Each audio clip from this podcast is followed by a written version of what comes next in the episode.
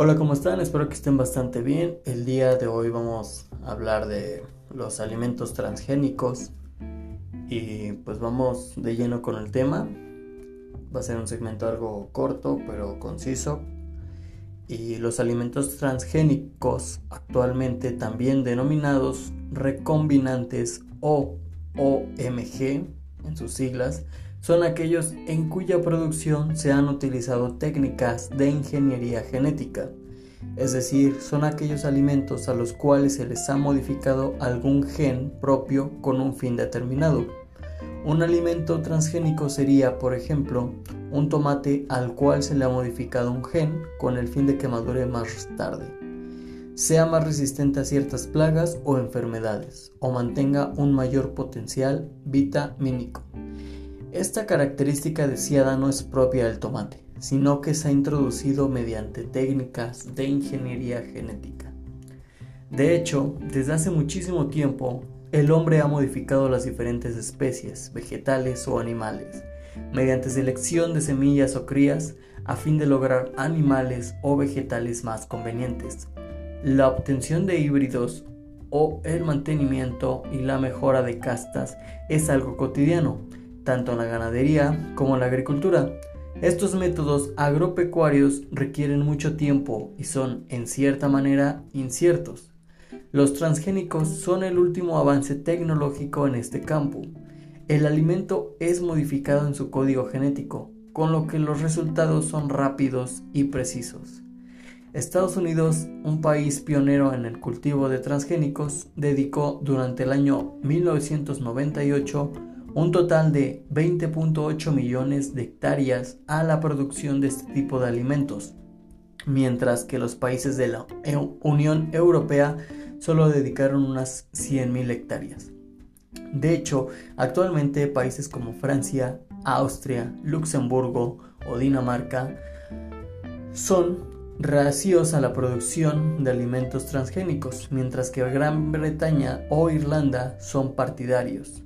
España defiende el principio de precaución e insiste en la prioridad de información a través del etiquetaje de los productos transgénicos.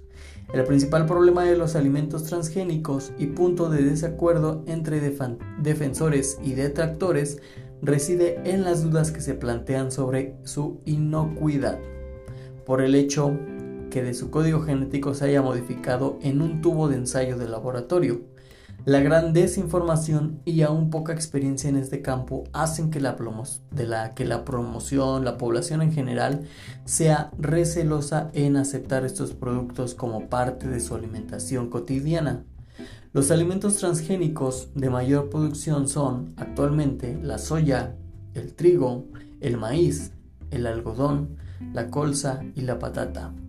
Los detractores muy activos de este tipo de manipulación argumentan su oposición y desconfían aludiendo a problemas de alergias, resistencia a ciertos antibióticos, modificación del medio ambiente con posibles repercusiones negativas para algunos ecosistemas o consideraciones éticas o motivos incluso religiosos.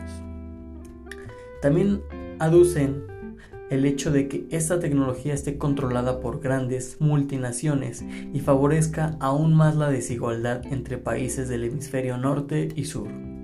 La biotecnología tiene una serie de temas pendientes de resolver, como son la dificultad actual de identificar los alimentos transgénicos, la regulación del etiquetado, el desconocimiento de los posibles riesgos medioambientales y los riesgos potenciales para la salud humana la humanidad se dirige inexorablemente hacia una población mundial de 100 millones de individuos en un plazo medio de 50 años.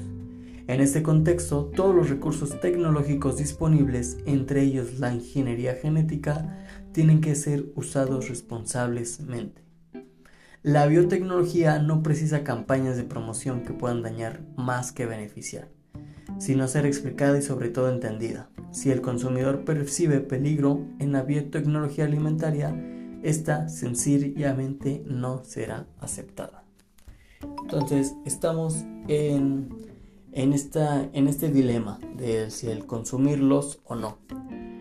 Es una, un gran dilema, hay detractores, hay defensores, sobre este tema. Eh, tristemente la población va aumentando en una cantidad exuberante, entonces hay que buscar métodos y suena algo directo, ¿no? Pero son métodos de supervivencia. Si se tarda un cultivo un cierto periodo en estar listo, con esto, estas modificaciones de genes estamos haciendo que está, nos, estamos ahorrando tiempos en cultivos, tiempos en en crear, incluso en la parte de los animales, que obviamente pues aquí hay un poco más de, controversia, porque estamos hablando de seres vivos, los cuales pues transmiten su, pues, su sentir más, de una manera más directa. Estamos hablando igual, ¿no? Como esta parte de que plantas, verduras, vegetales son seres vivos, pero ya hablando a nivel animales, estamos percibiendo un ser vivo que se mueve con total a su merced, entonces pues en modificarlos, no sé, la cuestión de las aves, para que crezcan en exceso, para que tengan un poco más de, de peso, un poco más de carne, un poco más de sabor, entonces todo esto son modificaciones y por eso es que hay mucha controversia con temas religiosos en cuanto a muchas religiones que respetan toda esta parte de agradecer los cultivos, agradecer los alimentos. Eh, entonces es esta parte con la cual pues muchas de las personas no están muy de acuerdo en compartir esta este pensar en que es buena idea simplemente hecho el hecho de modificar la naturaleza modificar el ciclo de la vida incluso, porque estamos modificando pues para que las aves crezcan más rápido, el ganado porcino tenga más, más carnes, engorde más, incluso el ganado bovino, el vacuno, entonces toda esta, esta parte, ¿no? Igual, pues unas razas de, de reses que tienen más cantidad de grasa en su carne, o estas igual hay, ganado que lo modifican para que no genere músculo y tenga y sea súper suave la carne. Entonces todas estas partes, las verduras, los vegetales, para que crezcan rápido, para que se cosechen rápido. Ahí está el dilema en el que si hace o no daño al ser humano, porque de todas formas estamos hablando a grandes rasgos de, unas de mutaciones. Son mutaciones, son verduras que sufren una mutación, cultivos, semillas, granos, que van a afectar para bien, bueno, en alimentación, en cuanto a alimentación hablamos, va a afectar para bien, pero en cuanto a los seres vivos a los cuales se les está haciendo estas modificaciones, no podríamos decir, no podríamos saber a ciencia cierta si es un daño. Científicamente se ha comprobado que no hacen un daño a la salud estos alimentos, pero pues ahí es un gran dilema, ¿no? El, consumirlos o no, obviamente las recomendaciones de, de salud es que estén etiquetados estos alimentos cuando están genéticamente modificados. Y pues sí, es todo un tema en el cual pues aborda muchas cosas, muchas creencias, incluso religión.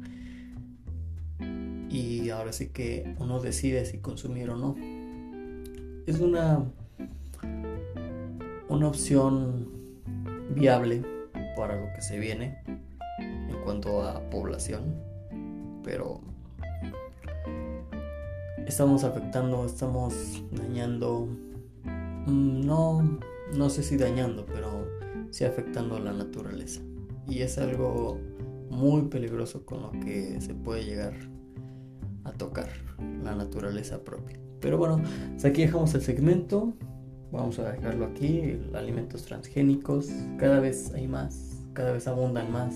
Los encontramos más seguido, más frecuentes. A veces los consumimos sin en cuenta estamos de ello, pero Por eso es importante esta parte del etiquetado y bueno, pues muchas gracias por tomarse el tiempo de escuchar este segmento y nos vemos muy pronto en uno próximo.